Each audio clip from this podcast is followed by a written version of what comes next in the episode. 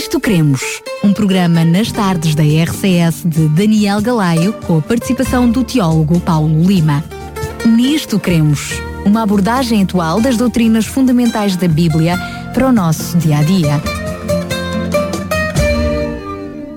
E como lhe disse, estamos de volta para mais um Nisto Cremos. Antes de lhe trazer o tema de hoje, aproveito para cumprimentar o grande amigo e teólogo Paulo Lima. Obrigado, Paulo, por estares connosco mais vez. É um prazer estar contigo e com os ouvintes. Nós já tínhamos deixado uh, no ar aquilo que seria o assunto deste é programa, no programa anterior, mas uh, gostaria de lhe dizer que se não ouviu os programas anteriores do Nisto Queremos, do Nisto Queremos basta deslocar-se ao site da rádio, radiorcs.pt e no separador programas escolher o programa Nisto Queremos e pode fazer o download, ouvir onde quiser, quando quiser e como quiser. E pode também, desde já, uh, pedir a revista associada a este programa. Até aqui temos-lhe oferecido uma revista por programa. Uh, o Teólogo Paulo Lima tem trazido estes artigos em diferentes uh, revistas e sempre que o assunto é trazido aqui à antena, nós oferecemos-lhe a revista aonde saiu esse artigo. Não é sempre a mesma revista, mas o que importa é que ao solicitar a revista, está a solicitar a revista com o tema, com a temática que lhe trazemos aqui em antena para pedir desde já a revista para o programa de hoje, pode fazê-lo para o 219 10 63 10, 219 10 63 10 e eh, receberá gratuita e comodamente esta revista em sua casa. O tema do assunto é a superpotência do tempo do fim, isto que é uma profecia. Mas antes de entrarmos na profecia, Paulo, eu pedia-te que tu uh, nos falasses um pouquinho na história e como é que esta profecia acaba por surgir. Sim. Uh, não é tanto a profecia em si que surge, mas é mais a interpretação dessa profecia. Nós vamos ver a profecia mais à frente com todo o pormenor. Eu vou ler a partir da Sagrada Escritura para que os nossos ouvintes tenham a profecia presente. Mas eu queria começar com uma história, é isso que estavas a pensar. Claro. Eu queria começar com uma história que se passa numa segunda-feira, uma segunda-feira tranquila, no lar em que coabitavam a família Andrews e a família Stowell, em Paris, que era uma aldeia, uma, uma vilazinha do Maine, nos Estados Unidos da América. Nada tem a ver com Paris, não é? Não, é não, é, não é Paris, é... França, é Paris do Maine, nos Estados Unidos da América. Um, desde o grande desapontamento, 22 de outubro de 1844, que os Andrews e os Stowell viviam sob o mesmo teto, na mesma, na mesma quinta. Na mesma quinta. Deixa-me deixa só fazer aqui um, um parênteses. Uh, aliás, ele vai servir para vários momentos ao longo do programa de hoje, mas como nós uh, juntos tivemos o privilégio de fazer aqui o programa História do Cristianismo, Exatamente. a determinada altura nós falámos precisamente com o título Grande Desapontamento, uh, este, este acontecimento específico e esta, e esta data específica, para quem quiser estar mais por dentro deste assunto, basta ir ao podcast, ao programa História do Cristianismo e, portanto, no Grande Desapontamento e, e está a par do que, do que se trata aqui. Exatamente, nós, como tu dizes, no programa História do Cristianismo, dedicamos um ou dois programas a, esta, a este, este evento histórico na história do cristianismo tão importante para nós, mas eu vou explicar rapidamente. Um, desde 1833, William Miller, que era um pregador leigo batista, começou a pregar nos Estados Unidos uh, a vinda de Jesus, a segunda vinda, uh, para os anos entre 1843, 1844, depois mais tarde foi aperfeiçoada a, a, a, a, determinação da data e chegaram à conclusão os milaritas que Jesus viria em 22 de outubro de 1844. Isto tinha a ver com a simbólica da, do... Simbologia. sim, com a simbologia do juiz investigativo no Antigo Testamento, que eu não vou explicar o que é, mas o que é certo é que mas houve a profecia um das 2.300 tardes e manhãs... A profecia das 2.300 tardes e manhãs de Daniel 8.14, uh, e houve um grande movimento cristão com, que reuniu cristãos de todas as denominações. Miller era batista, mas juntaram-se ao pastores de todas as denominações e cristãos de variadas igrejas, e criaram um movimento muito forte que aguardava a vinda de Jesus depois já no fim do movimento, a 22 de outubro de 1854. E o grande desapontamento chama-se assim porquê? Porque, como é evidente, Jesus não voltou e se criou um desapontamento extraordinário uh, nas fileiras dos mileritas.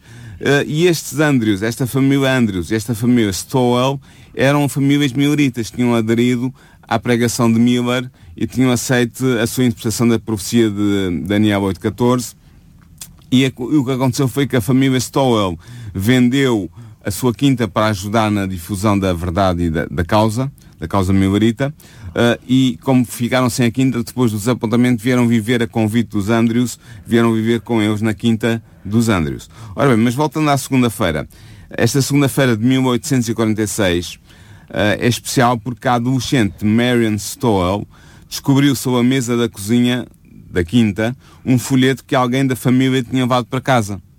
E o título deste folheto despertou a atenção de tal maneira que ela decidiu ler o folheto. E tratava-se do folheto escrito pelo pastor milerita Thomas Preble sobre a perpetuidade do sábado como dia de repouso e adoração. Portanto, o dia de descanso como, como, dia como sendo o dia de sábado e não o dia de domingo, não é? Exatamente. E o que é que aconteceu? Uh, ela ficou convencida pelos argumentos bíblicos que eram apresentados nesse folheto e passou o folheto ao seu irmão mais velho, o Oswald, que o leu com muita atenção. E também o seu irmão ficou convencido da verdade do sábado. E assim, no sábado seguinte, ambos os adolescentes observaram o dia de repouso prescrito pela Bíblia, o sábado, o sétimo dia, mas fizeram-no em segredo. Na segunda-feira seguinte, Marion mostrou o folheto a John Andrews, portanto o filho da outra família, que tinha então 17 anos. E depois de o ler com muita atenção e ter, ficado convencido da verdade sobre o sábado, John perguntou a Marion se os seus pais já tinham lido o referido folheto. E nenhum dos adultos das duas famílias ainda tinha tido a oportunidade de ler este interessante opúsculo. Então o que aconteceu? Os, os dois jovens decidiram levar o folheto aos respectivos pais, aos pais Andrews e aos pais uh, Stowell. Ou seja, logo a seguir todo mundo guarda o sábado. Sim, em consequência disso, no sábado seguinte, todos os membros das duas famílias começaram a observar o quarto mandamento da lei de Deus, portanto, o, mandamento sobre o sábado. O que quer dizer que o que quer que estivesse naquele folheto era irrefutável, não é? Era muito, pelo menos era muito, muito convincente, porque a leitura do folheto levou-os a adotar o, o sábado, o sétimo dia, Sem como grandes explicações mais, não é? Sim. E, e, e, e, estas famílias, estas duas famílias, foram movidas por um tal zelo missionário que começaram a partilhar a sua nova fé ao redor e em breve sete outras famílias das vizinhanças estavam a adorar com eles ao sábado. E em resultado deste interesse, em setembro de 1859, foi realizada uma reunião com todos os crentes sabatistas que residiam em Paris, no Maine, nos Estados Unidos da América. E nesta reunião estiveram presentes Joseph Bates, James White e Evan White. Quem é que foram estas três pessoas, estas três personagens? Foram os fundadores do movimento uh, sabatista que deu origem à Igreja Adventista do Sétimo Dia, tal como ela existe hoje, uns, uns anos mais tarde. Portanto, uh, estes, estes, estes líderes do movimento juntaram-se com essas famílias que residiam em Paris, no Maine, nos Estados Unidos da América, uh, e é né, impressionado com a manifesta presença do Espírito Santo nesta reunião que o jovem John Andrews afirmou num tom emocionado a seguinte frase que ficou na história da Igreja trocaria mil erros por uma só verdade.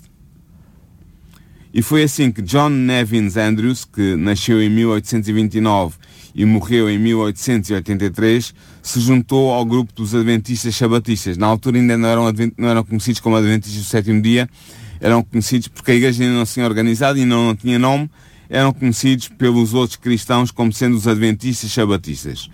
E John Andrews... Aliás, o, o, nome nem foi dado por eles próprios. Não. O, o, outro, quem estava à volta deste movimento é que os considerou assim Exatamente. adventistas porque eles uh, falavam no no, no, na segunda vinda de Jesus. E saíram né? do movimento milerita que era conhecido como movimento, adv o movimento adventista. adventista e, e, logo a seguir surgiu precisamente a questão do sábado. Exatamente. E por isso uma coisa juntou à outra, não Sim. A verdade é que John Andrews, como eu disse, juntou-se ao grupo dos adventistas sabatistas e ele tornar-se-ia o mais proeminente teólogo dos primeiros anos da Igreja Adventista do sétimo, dia, do sétimo dia. Ele era um estudante autodidata, sabia latim, grego e hebreu, que tinha estudado sozinho por si mesmo, conhecendo de cor todo o Novo Testamento. Ele sabia, é extraordinário porque ele sabia o Novo Testamento na versão King James, portanto, na versão do rei James, sabia o Novo Testamento todo de cor. E assim, Andrews veio a pertencer, juntamente com Joseph Bates e James White, à comissão de edição do primeiro jornal adventista sabatista, que era conhecido como o Review and Herald. Uh, traduzindo, é o Revista e Heraldo. Que se manteve assim durante muitos e muitos Sim, anos. exatamente. E ele, e ele juntou-se à comissão de edição desde o início da sua publicação, da publicação deste jornal, embora ele contasse na altura apenas 21 anos de idade. Era, era um jovem, realmente jovenzinho. Um ano depois, em maio de 1851, quando ainda era um jovem pastor itinerante de apenas 22 anos, John Andrews publicou no Review and Herald um influente e decisivo artigo. E este artigo intitulava-se Pensamentos sobre Apocalipse 13 e 14. Neste artigo, o John Andrews expunha a interpretação dos símbolos dos três anjos, da besta do mar e da besta da terra, que ainda hoje é aceito pela Igreja Adventista do Sétimo Dia. E é interessante notar, Daniel, que foi neste artigo que a besta da terra com chifres semelhantes aos de, uma, de um cordeiro de Apocalipse 13 foi pela primeira vez identificada como sendo o símbolo apocalíptico dos Estados Unidos da América. De facto, John Andrews apresenta no seu artigo as principais razões que o conduziram a esta identificação e ele vaticinou mesmo que os Estados Unidos viria a desempenhar um papel crucial nos acontecimentos do tempo do fim e na crise final que envolverá todos os cristãos na luta contra o anticristo.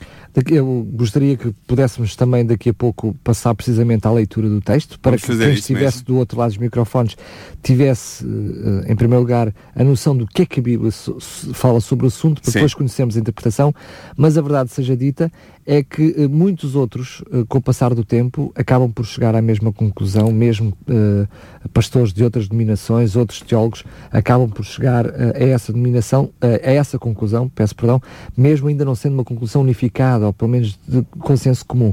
Mas pedido, por favor, então que pudéssemos ir ao texto. Sim, vamos ver o texto na versão da Almeida.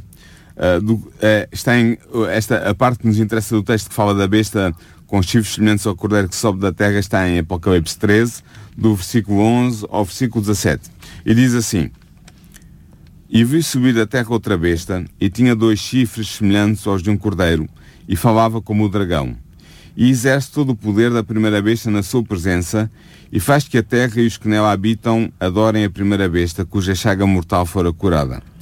E fez grandes sinais, de maneira que até fogo faz descer do céu à terra, à vista dos homens e engana os que habitam na terra com sinais que lhe foi permitido que fizessem em presença da besta, dizendo, dizendo aos que habitam na terra que fizessem uma imagem à besta que recebera a ferida da espada e vivia.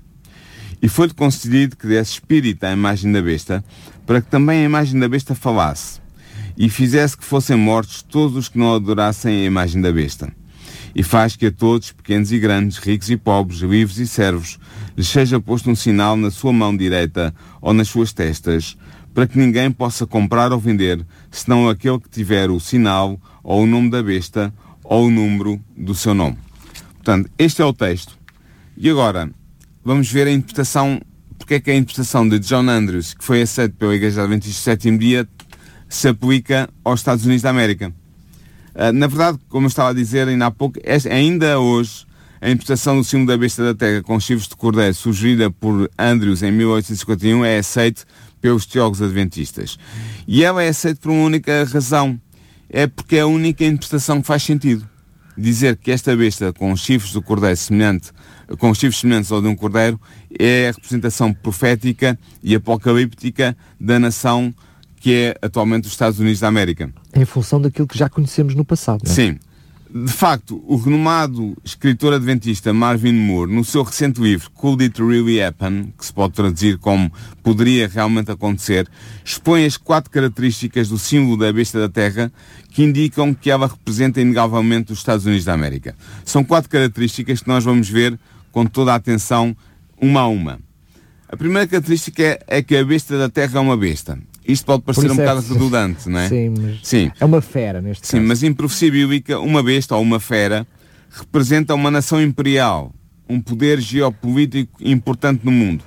E nós sabemos isto porque no livro de Daniel é claramente dito que, ao interpretar o símbolo apocalíptico da besta ou da fera, uh, que esse símbolo representa um reino imperial. Está em Daniel 7, versículo 17. E assim nós podemos concluir que a besta da terra, ou a fera que sobe da terra, simboliza uma nação imperial. Que não vem, essa interpretação não vem apenas só do livro do Apocalipse, mas vem desde o livro de Daniel. Exatamente. E, portanto, é transversal a todas as profecias, não é? Exatamente, sobretudo as profecias apocalípticas de, de Daniel, Daniel, e do Apocalipse. Apocalipse. A segunda característica é que a besta da terra exerce uma autoridade mundial.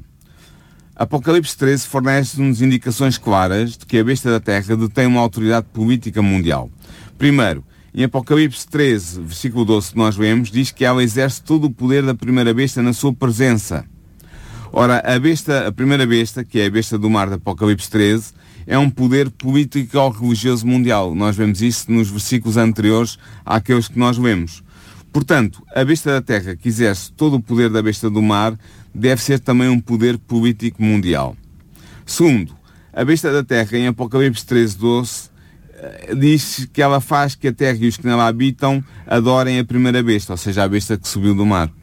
Isto significa que a besta da terra tem o poder político necessário para impor a falsa adoração não apenas dentro das suas fronteiras, o que seria normal em, num país qualquer que fosse, mas em todo o mundo e a toda a humanidade. Portanto, tem que ser, no último, nos últimos dias, uma superpotência com uh, influência, influência, mundial que possa impor a adoração uh, diria, da falsa igreja, da, da falsa doutrina, não é? Exatamente. Terceira razão ainda. A besta da terra, como está escrito em Apocalipse 13, eh, versículo 14, engana os que habitam na terra e diz aos que habitam na terra que fizessem uma imagem à besta que recebera a ferida da espada e vivia. Ou seja, a besta da terra tem o poder político necessário para ordenar a todo o mundo que irija esta imagem da besta do mar, da Apocalipse 17, 1 a 10, e podemos assim concluir que a besta da Terra é, portanto, uma superpotência mundial. Como estavas a dizer muito bem, tem o poder para impor a falsa adoração não apenas dentro das suas fronteiras, mas fora, mas delas. fora delas a todo o mundo. Essa é, é, a segunda característica da besta da Terra. É uma tem uma, exerce uma autoridade mundial. A terceira característica é, é que a besta da Terra é uma superpotência do tempo do fim. Do tempo do fim. Como é que nós sabemos isto? É que Apocalipse 13, versículo 16 e 17 diz que a besta da terra forçará todas as pessoas para que, e eu cito, lhes seja posto, posto uma marca na sua mão direita ou nas suas testas para que ninguém possa comprar ou vender, senão aquele que tiver a marca ou o nome da besta ou o número do seu nome. Ora, em Apocalipse 16, a primeira das sete últimas pragas cai precisamente sobre os homens que tinham a marca da besta e que adoravam a sua imagem, como está escrito em Apocalipse 16, versículo 2. Portanto, pragas essas que antecedem Portanto, a vinda de Jesus. Portanto, exatamente. só pode ser no fim dos tempos. Claro, estas sete últimas pragas são os últimos acontecimentos que ocorrerão antes da segunda vinda de pois. Cristo. E, portanto, podemos concluir que a marca da besta é claramente um fenómeno do tempo do fim pelo que a besta da terra, que impõe pela força a marca, deve também ser uma superpotência do tempo do fim. Isso é claro. Claro. Nós sabemos que o tempo do fim começou em 1798, quando terminou o período de 1260 anos em que a besta do mar exerceria sem oposição o seu poder, segundo Apocalipse 13 uh, eh, e Apocalipse 12 também, noutro contexto. Ora, hoje nós encontramos em pleno tempo do fim. Logo, a besta da Terra deve simbolizar uma superpotência atualmente existente. Esta é a terceira característica que mostra que a, que a besta da Terra, com chifres semelhantes ao do Cordeiro, é os Estados Unidos da América. E a quarta e última característica é que a besta da Terra é uma superpotência cristã. Cristã. Como é que a gente sabe isso? É que a palavra Cordeiro ocorre 31 vezes no Apocalipse. Em todos os casos, menos um, ela é aplicada a Cristo. Cristo é designado como o Cordeiro no Apocalipse. A única exceção a esta, esta regra encontra-se precisamente em Apocalipse 13, versículo 11. Aqui a besta da terra é descrita como tendo dois chifres semelhantes ao de um cordeiro. O que é que nós podemos concluir? Podemos concluir que a besta da terra é semelhante a um cordeiro.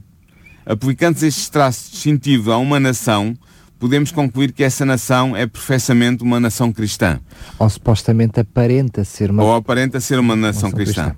Ora, quando nós juntamos estas quatro características da besta da terra com chifres semelhantes aos de um cordeiro, indicadas em Apocalipse 13, que nós começamos por ver ainda há bocado, torna-se evidente que ela simboliza necessariamente os Estados Unidos da América. E porquê? Até por exclusão de partes. Exclusões de partes, sim, porque apenas estes, os Estados Unidos da América constituem uma nação imperial que é uma superpotência mundial no tempo do fim e cuja população e cultura é maioritariamente e alegadamente uma população e uma cultura cristã. Esta descrição não se aplica, Daniel, a mais nenhuma outra nação no mundo. Não há mais nenhuma outra nação no mundo que se encaixe nestas quatro características que são atribuídas à besta que subiu da terra com chifres semelhantes ao cordeiro, de Apocalipse 13. E, é portanto, podemos concluir que a besta da terra com chifres semelhantes aos de um cordeiro simboliza inegavelmente os Estados Unidos da América. É, é só dizer que há outros fatores que nos apontam para essa evidência, um, mas não temos é muito tempo, nem, nem podemos estar aqui uh, a, a, a claro, isto, isto é, é, dito aqui sucintamente. Sucintamente, portanto, estamos a falar apenas daqueles que são os, os, os fatores mais, mais, mais próximos, mais, mais, principais mais principais e mais determinantes. Sim. Ora, o que é interessante é que Ellen White aceitou integralmente a interpretação do símbolo da besta da terra com chifres de cordeiro proposta pelo pastor John Andrews. Porquê? Porque nas suas visões sobre o tema do grande conflito entre Cristo e Satanás, ela recebeu de Deus indicações claras sobre o papel que os Estados Unidos da América iriam desempenhar na crise do tempo do fim. E assim, estas visões vieram confirmar a interpretação sugerida por John Andrews. A certa altura, haverá ouvintes nossos que estão a perguntar Ellen White, mas quem é Ellen White? Para aqueles ouvintes que acompanharam o programa da história do cristianismo que fizemos uh, anteriormente a este, já estão esclarecidos. Ela é a autora do livro O Grande Conflito, entre outros livros, e nós acreditamos que, como Adventista do sétimo dia, que Deus concedeu a esta sua, sua serva, esta, esta mulher cristã, o dom do Espírito de Profecia, o dom de profecia. Uh, e, e, acreditamos que ela foi inspirada por Deus desde, desde que começou o seu ministério com 17 anos, até que morreu em 1915. Ela foi inspirada por Deus com mensagens vindas da parte do Espírito Santo de Deus uh, e, e, mensagens que falam de muitas coisas e algumas das coisas que ela falam têm referência ao, uh, ao esquema, ao, aos eventos de que vão, que vão marcar o tempo do fim uh, que nós já estamos a viver e que cada vez viveremos mais à medida que nos aproximamos da segunda vinda de Jesus. Portanto, Ellen White foi uma mulher com o dom de profecia, nós acreditamos que foi inspirada por Deus nos seus escritos e ela vai aceitar esta interpretação que John Andrews apresentou como pura interpretação bíblica, ela vai aceitar e vai corroborar essa interpretação porque ela vai ter visões que vão revelar precisamente o papel dos Estados Unidos no tempo do fim. Ora, a primeira alusão explícita que Ellen White faz ao papel profético dos Estados Unidos da América encontra-se numa carta sua, datada de 1875. Nessa carta ela escreveu o seguinte: A lei de Deus, através da ação de Satanás, será anulada. Na nossa terra, e eu lembro que ela era americana, portanto ela está a referir-se aos Estados Unidos da América, na nossa terra que se gaba da sua liberdade, a liberdade religiosa chegará ao fim. A disputa será decidida sobre a questão do sábado que irá agitar todo o mundo. Portanto, esta é a primeira menção que ela faz ao papel dos Estados Unidos no tempo do fim. Isto foi escrito em 1875. No entanto, é a partir da publicação do quarto volume da obra Espírito de Profecia, em 1884, que Ellen White começa a multiplicar as suas referências ao papel profético da nação americana. De facto, neste livro, ela aplica o símbolo da besta de terra que subiu da terra com chifres de cordeiro aos Estados Unidos da América. E ela escreveu o seguinte: Eis aqui uma notável figura do surgimento e do crescimento da nossa nação. Mais uma vez eu digo que ela está a se referir aos Estados Unidos porque ela era americana. E os chifres semelhantes aos de um cordeiro, emblemas de inocência e mansidão, representam bem o caráter do nosso governo, tal como se expressa nos seus dois princípios fundamentais, republicanismo e protestantismo. Mas os feros traços da pena profética revelam uma mudança nesta cena pacífica. A besta, com os chifres semelhantes aos de um cordeiro, fala com a voz de um dragão e exerce todo o poder da primeira besta na sua presença. O espírito de perseguição manifestado pelo paganismo e pelo papado deverá voltar a ser revelado. A profecia declara que este poder irá dizer àqueles que habitam na terra que façam uma imagem à besta.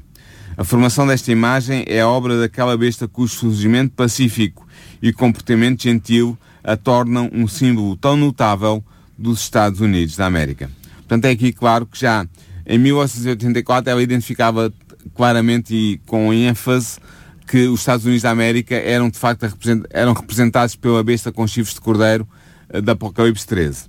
A partir de 1885, Evan White irá fazer várias vezes referência à identidade profética da sua nação, dos Estados Unidos da América. E assim, no, no, livro, no seu livro Testemunhos para a Igreja, ela identificará abertamente os Estados Unidos como sendo a besta da terra do Apocalipse 13. Ela escreveu, entre muitas outras coisas, ela escreveu, por exemplo, o seguinte. Quando o protestantismo estender a sua mão através do espaço que o separa para agarrar a mão do poder romano, quando ele se estender sob o abismo para dar as mãos ao espiritismo, quando sob a influência desta tripla união, o nosso país, ou seja, os Estados Unidos da América, repudiar todos os princípios da sua Constituição enquanto governo protestante e republicano e fizer provisão para a propagação das falsidades e enganos papais, então podemos saber que chegou o tempo para as obras maravilhosas de Satanás e que o fim está próximo. E ela acrescenta um bocadinho mais à frente.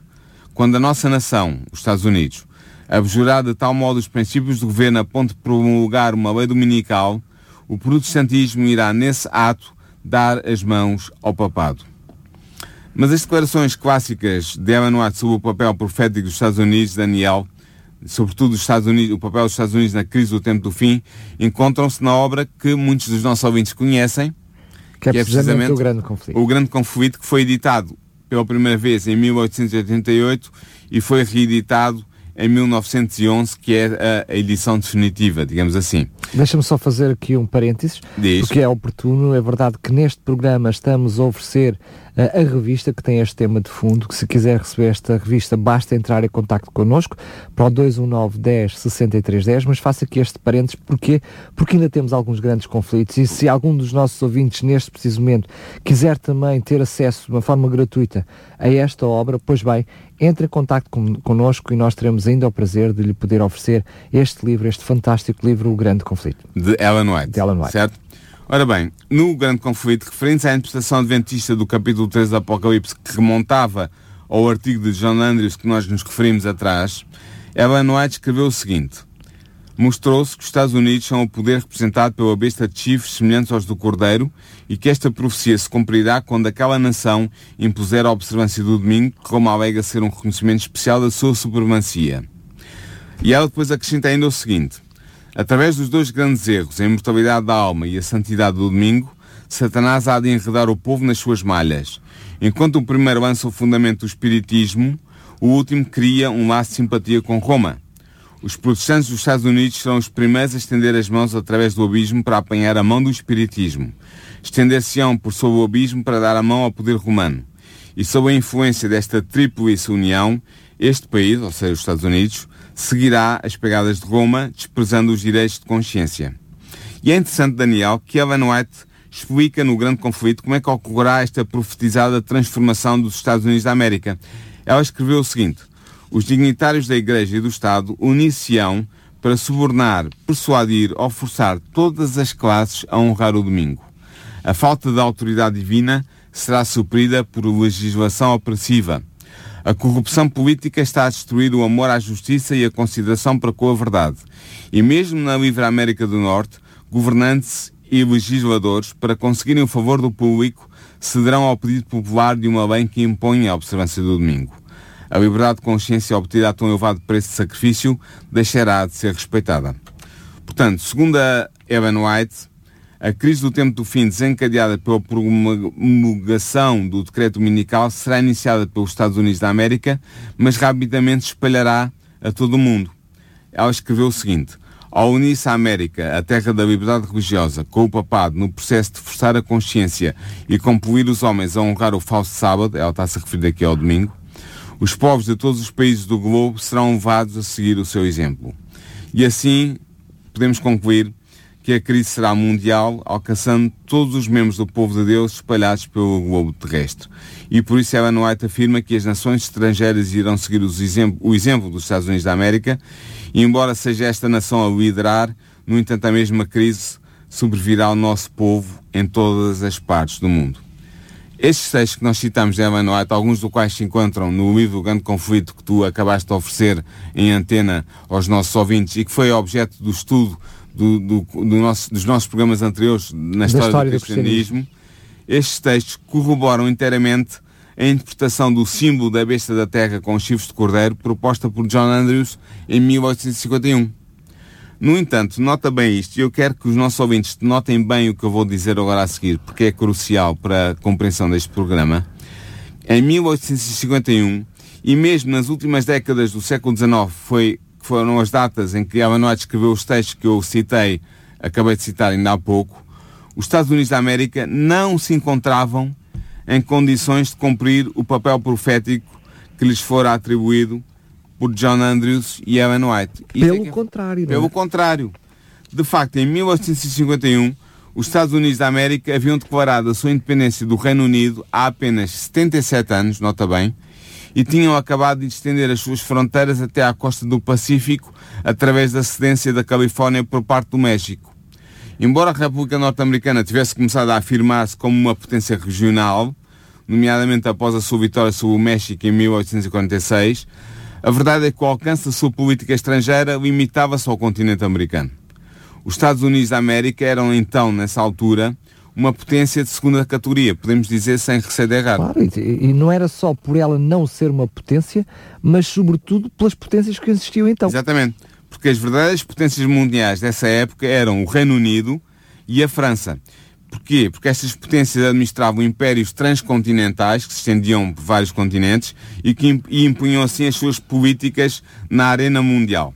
Mesmo nas últimas décadas do século XIX, que é a época em que Evan White apresentou as suas profecias sobre o papel dos Estados Unidos no tempo do fim que nós vemos, a República Norte-Americana começava, é verdade, a emergir na cena política internacional, mas estava longe de ser uma potência capaz de rivalizar com os Estados Unidos, com a França ou com a Alemanha. Depois de ter atravessado uma guerra, uma guerra civil que durou cinco anos, de 1861 a 1865, os Estados Unidos começaram a mostrar o seu poder ao derrotar a Espanha na guerra de 1898. É verdade, deram já amostras de algum poder. Mas mesmo assim, após a, a Ellen White, ainda há uma guerra civil, há uma divisão do próprio Estados Unidos. Exatamente, seja, exatamente. Nada fazia prever até o que poderia advir dessa divisão. Não, exatamente, não sabia o que é que podia acontecer. Claro. E, a, e a, a mesma vitória sobre a Espanha na guerra de 1898 e sendo a Espanha uma potência colonial europeia decadente, foi um sinal de que os Estados Unidos ambicionavam alcançar uma posição de maior destaque entre as nações do globo, mas eles continuavam a ser uma potência de segunda ordem, uma potência de segunda categoria. E assim, os adventistas do sétimo dia, no final do século XIX, bem se podiam questionar sobre como é que iriam os Estados Unidos da América poder cumprir o papel profético que lhe era atribuído pela interpretação adventista do Apocalipse 13 e pelos escritos proféticos de Evan White. Ou seja, os, os, adventistas do final do século XIX podiam se interrogar, mas como é, que, como é que é possível que os Estados Unidos desenvolvam este poder todo quando atualmente eles são uma potência de segunda categoria? A questão era esta. O problema é que hoje já temos outra visão. Exatamente. Entretanto, desde final, o final do século XIX passaram 116 anos e hoje os Estados Unidos da América são considerados por todos os analistas políticos como sendo a única superpotência mundial. Alguns analistas até lhe chamam a hiperpotência mundial. Ou seja, se nós pudéssemos olhar para uma profecia destas hoje, uh, provavelmente seria olhada, admito ainda com alguma relutância ou desconfiança, não é? porque para isto também é preciso fé, quer queiramos, quer Sim. não, mas uh, até poderia ser quase que uma profecia lá para ali. É, agora, agora podemos dizer, ah, estão a dizer isso, mas isso é uma evidência. É, mas a verdade é que a profecia foi. A interpretação do, da Apocalipse 13 foi apresentada por Andrews em 1851 e, e os textos de Ellen White que, que reforçam essa interpretação e, e, também que dão o seu cunho profético são do final do século XIX.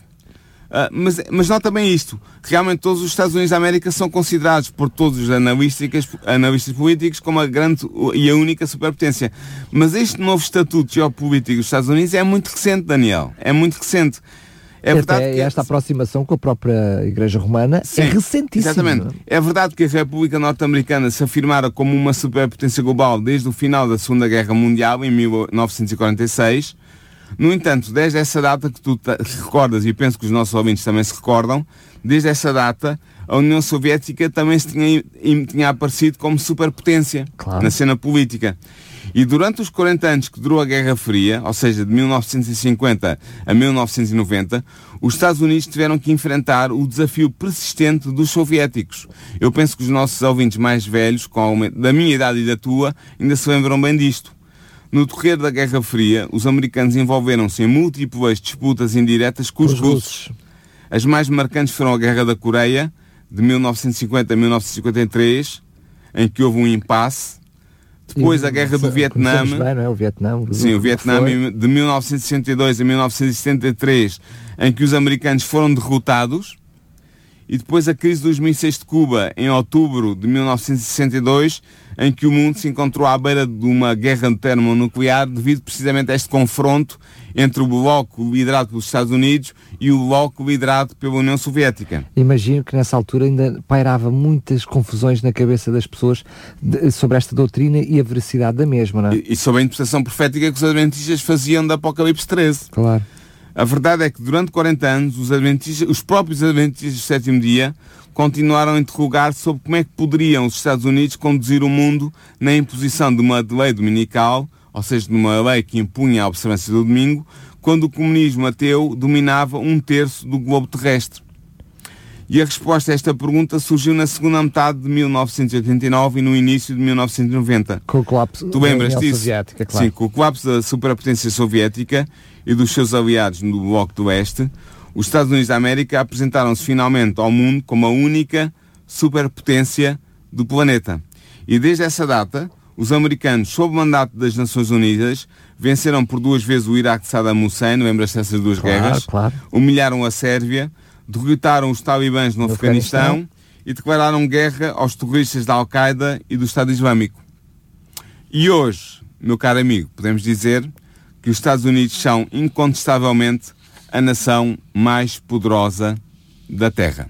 Sendo que, quer queiramos, quer não, se eh, há 100 anos atrás eh, se poderia questionar se eh, os Estados Unidos seriam ou não uma potência, portanto, olhando para a profecia, é verdade que ainda hoje continua para muitas pessoas a ser difícil de, de- de digerir o facto de o país que, tal, que tem a tal aparência do Cordeiro e que defende eh, a liberdade Sim. e também, como não podia deixar de ser a liberdade religiosa, mais à frente a venha a, a- impor.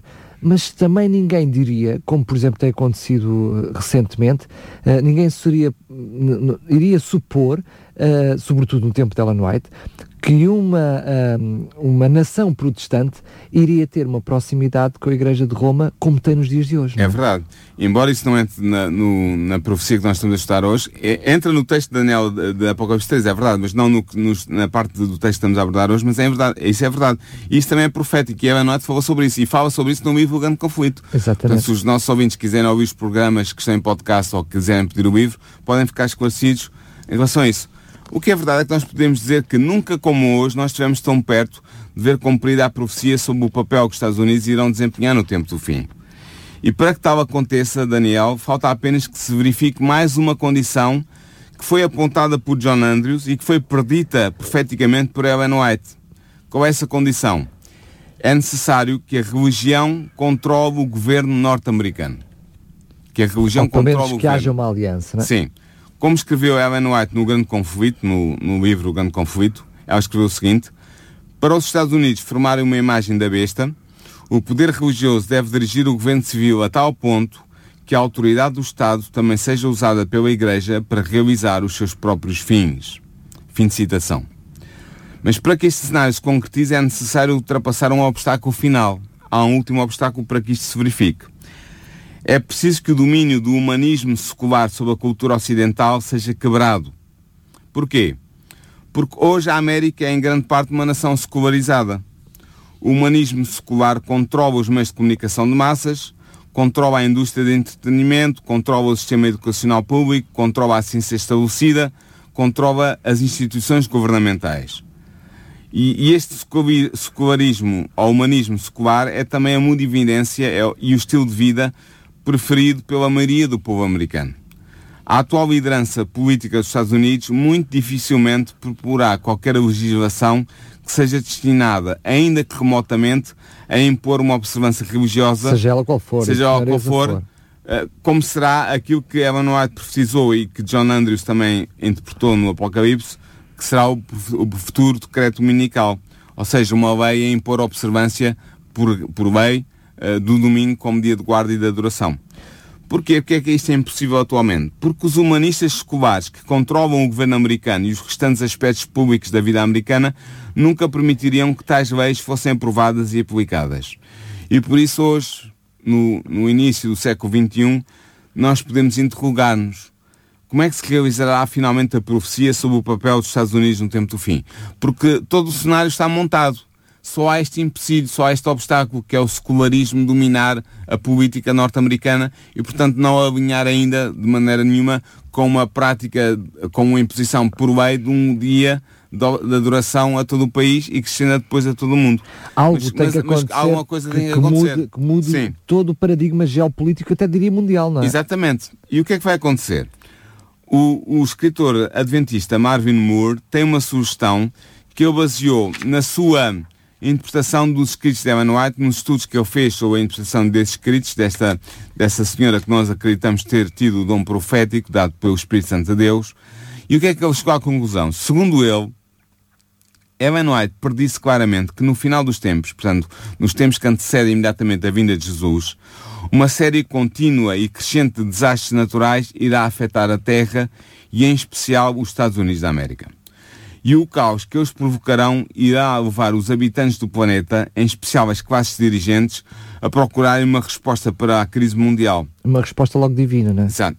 E estes desastres irão de tal forma chocar a humanidade que a mundividência humanista secular do Ocidente será abandonada em favor de uma visão religiosa do mundo. Uh, e nós temos a ver ao nosso redor as catástrofes naturais cada vez aumentam em intensidade e em frequência de uma maneira extraordinária. E têm vindo a aumentar nos últimos quando nós estudamos a evolução das catástrofes mundiais eh, naturais no mundo nós vemos que eles têm vindo, nos últimos 30, 20 anos, têm vindo a aumentar de intensidade e de número, de frequência, de uma maneira extraordinária. Hoje já assistimos esta semana mais tempestades e inundações na Índia Exa na China exatamente. e para isto já começa a ser natural, não é? E já, para nós já é quase natural, mas isto tem vindo a num crescer nos últimos 30, 20 anos. Ora, o, o que é que acontecerá? As pessoas, crendo que as catástrofes são o resultado da ira de um Deus ofendido e sendo movidos pelo pânico, protestantes, católicos, espíritas e humanistas seculares unir-se-ão para encontrar uma solução. E a solução de emergência que eles encontrarão será apaziguar Deus através da implementação de um dia de adoração comum a toda a humanidade. E ora, o que é que vai acontecer? Acontecerá que os Estados Unidos da América, sendo a nação mais influente do planeta, conduzirão então todos os países do mundo na implementação da solução encontrada e o decreto dominical, ou seja, o decreto que impõe a observância do domingo como dia de guarda e de adoração, emitido pelos Estados Unidos da América, será então reproduzido em todo o mundo. Então teremos inaugurado o período dos eventos finais que conduzirão à segunda vinda de Cristo. Agora eu vou-te ser franco, vou-te ser inteiramente franco contigo e com todos os nossos ouvintes. Nós não sabemos ainda quanto tempo ainda temos pela frente até que este cenário que eu acabei de esboçar se realize. Seja como for, deixa só esclarecer isto. Enquanto aqui estamos apenas numa interpretação, numa Sim. suposição, uh, é, verdade uh, que é verdade que é baseada na interpretação, uh, da, na interpretação da profecia, mas é apenas até aqui, esta questão que, tinha estado a falar de como é que surge este decreto dominical. Como é que vai haver é, a mudança de paradigma? É apenas uma suposição, é. mas, mas, é o decreto, mas o decreto dominical, esse já não é uma suposição. Não. A questão é, era só para deixar, para fazer aqui eh, de uma forma clara a barreira entre uma coisa e outra. Mas eh, é verdade, como estava a dizer, que nós não sabemos quando é que isto vai acontecer, isso um vai momento, acontecer é? exatamente assim. O que nós sabemos é que, como eu estava dizendo há bocado, nas últimas duas décadas, as catástrofes naturais, cheias, incêndios florestais, abalos de terra, tornados, furacões, tufões, se têm multiplicado consideravelmente. Se tu fores à Wikipédia e puseres uh, Natural Disasters, ou mesmo em português Desastres Naturais, encontrarás lá um, um mapa que indica a frequência crescente destes eventos nos últimos 20 anos. Os Estados Unidos, em si mesmos, têm sido frequentemente afetados por estes cataclismos naturais. Eu posso dizer que apenas no ano 2010, que há, em que há registros, ocorreram 25 grandes cataclismos naturais nos Estados Unidos. Hum? A tendência observada nas duas últimas décadas leva a crer que as catástrofes naturais continuarão a multiplicar-se, ocorrendo numa cadência cada vez mais rápida e com cada vez maior intensidade. E, portanto, tenho apenas uma coisa a dizer-te e aos nossos ouvintes. Resta-nos apenas fazer como no póquer. Esperar para ver. No entanto, podemos estar certos de que assim como a interpretação profética de John Andrews e as profecias de Ellen White sobre a influência global dos Estados Unidos se revelaram extraordinariamente corretas, tão corretas que até nós hoje ficamos espantados como é que eles conseguiram prever que os Estados Unidos iriam tornar uma influência e uma potência ao nível mundial, nós também podemos acreditar que os últimos eventos por cumprir se realizarão no seu devido tempo. Não será arriscado dizer, e eu arrisco a dizer, que muito em breve nós atingiremos o clímax da história do nosso mundo, que é a volta do Senhor Jesus, e podemos dizer com emoção, ao contemplarmos a glória no rosto de Jesus, bendito aquele que vem em nome do Senhor. Muito bem, este chegamos ao fim de mais um programa e esta uh, tem a ver com uh, precisamente esta profecia dos Estados Unidos da América, como esta uh, besta, esta fera queria emergir, emergir uh, da terra e queria precisamente também de alguma forma aliar-se e, e, fazer, dar luz à, à besta, à, à, fera que queria emergir do, do mar. mar. mas um, falámos aqui de muita coisa, uh, que, para além daquilo que é a interpretação bíblica, é também a interpretação de, de outras pessoas, de alguém que recebeu uh, revelações como Ellen White, como mencionaste aqui. Enfim, é um conjunto de circunstâncias que nos ajudam a perceber uma determinada profecia. Mas um, no próximo programa o, uh, vamos entrar em algo que nos ajuda também a compreender todas estas coisas, mas que aí já estamos a falar de profecia bíblica com revelação bíblica também de uma Sim. forma mais direta, não é? É, é, o que vimos hoje também é uma profecia bíblica. Claro, a, a, Apocalipse 3 era a, parte, a segunda parte do capítulo 3 do Apocalipse. O que vamos começar a ver para a semana e vamos ver durante cinco programas, porque é, é, é um assunto que merece essa consideração e esse, e esse estudo, uh, é a interpretação do, do capítulo 2 do livro de Daniel. Portanto, o capítulo 2 é um capítulo extraordinário tem revelações proféticas maravilhosas para nós uh, e nós vamos interpretar biblicamente, portanto, centrarmos no texto e interpretar biblicamente, historicamente, os símbolos que estão ali presentes, uh, para, para, os nossos ouvintes que talvez não tenham presente, é, é o capítulo, Daniel 2 é o capítulo que fala da estátua de metal com pés de barro, de, que foi um sonho que Nabucodonosor teve e que Daniel, o, o, o profeta de Deus, interpretou. E nós vamos uh, analisar esse capítulo, vamos estudá-lo e vamos ver como é que esse sonho nos revela uh, a história decorrida desde a altura de Nabucodonosor até os nossos dias e mais além até à vinda de Jesus. Vamos começar a estudar isso a partir da semana que vem, no próximo programa, e estudava, estudaremos esse, esse capítulo 2 de Daniel durante os próximos 5 dias, porque é um capítulo riquíssimo e eu, eu arrisco a dizer que os nossos ouvintes não vão querer perder de maneira nenhuma este, estes programas. Até porque vamos falar precisamente de outras bestas e outras feras, como temos, uh, como falámos no programa de hoje, mas que eu já estou com alguma curiosidade em perceber o que é que vem por aí, Paulo, porque uh, tô, tô, uh, gostaria de ver, ou estou com curiosidade de perceber como é que tu vais explicar Daniel 2 sem mencionar Daniel 7, mas... Não, não, eu vou também mencionar ah, Daniel 7, mas ah, apenas no, no, que é necessário, estritamente necessário para interpretarmos Daniel ah, 2. Bom, agora sim, agora já, sim. Estou, já estou a perceber. Uh, portanto, vamos falar, quer queiramos, quer não, então Daniel 2 e Daniel 7, sim, mas, mas, para explicar com a ênfase Daniel 2. da Daniel 2. Muito bem, este é o mote para o próximo programa, mas quero lhe dizer que um, pode desde já solicitar gratuitamente a revista que temos para lhe oferecer com o tema de fundo daquilo que foi o programa de hoje, a superpotência do tempo do fim, dos Estados Unidos da América. Pode fazê-lo ligando para nós, para o 219 10 uh, 63 10 219 10 63 10. Teremos todo o prazer em lhe oferecer esta revista gratuitamente e como foi a propósito uh, do, do programa de hoje, se quiser receber também o livro O Grande Conflito, pois bem, ainda temos alguns exemplares para lhe oferecer. Entre em contato connosco teremos todo o prazer em lhe oferecer o livro O Grande Conflito.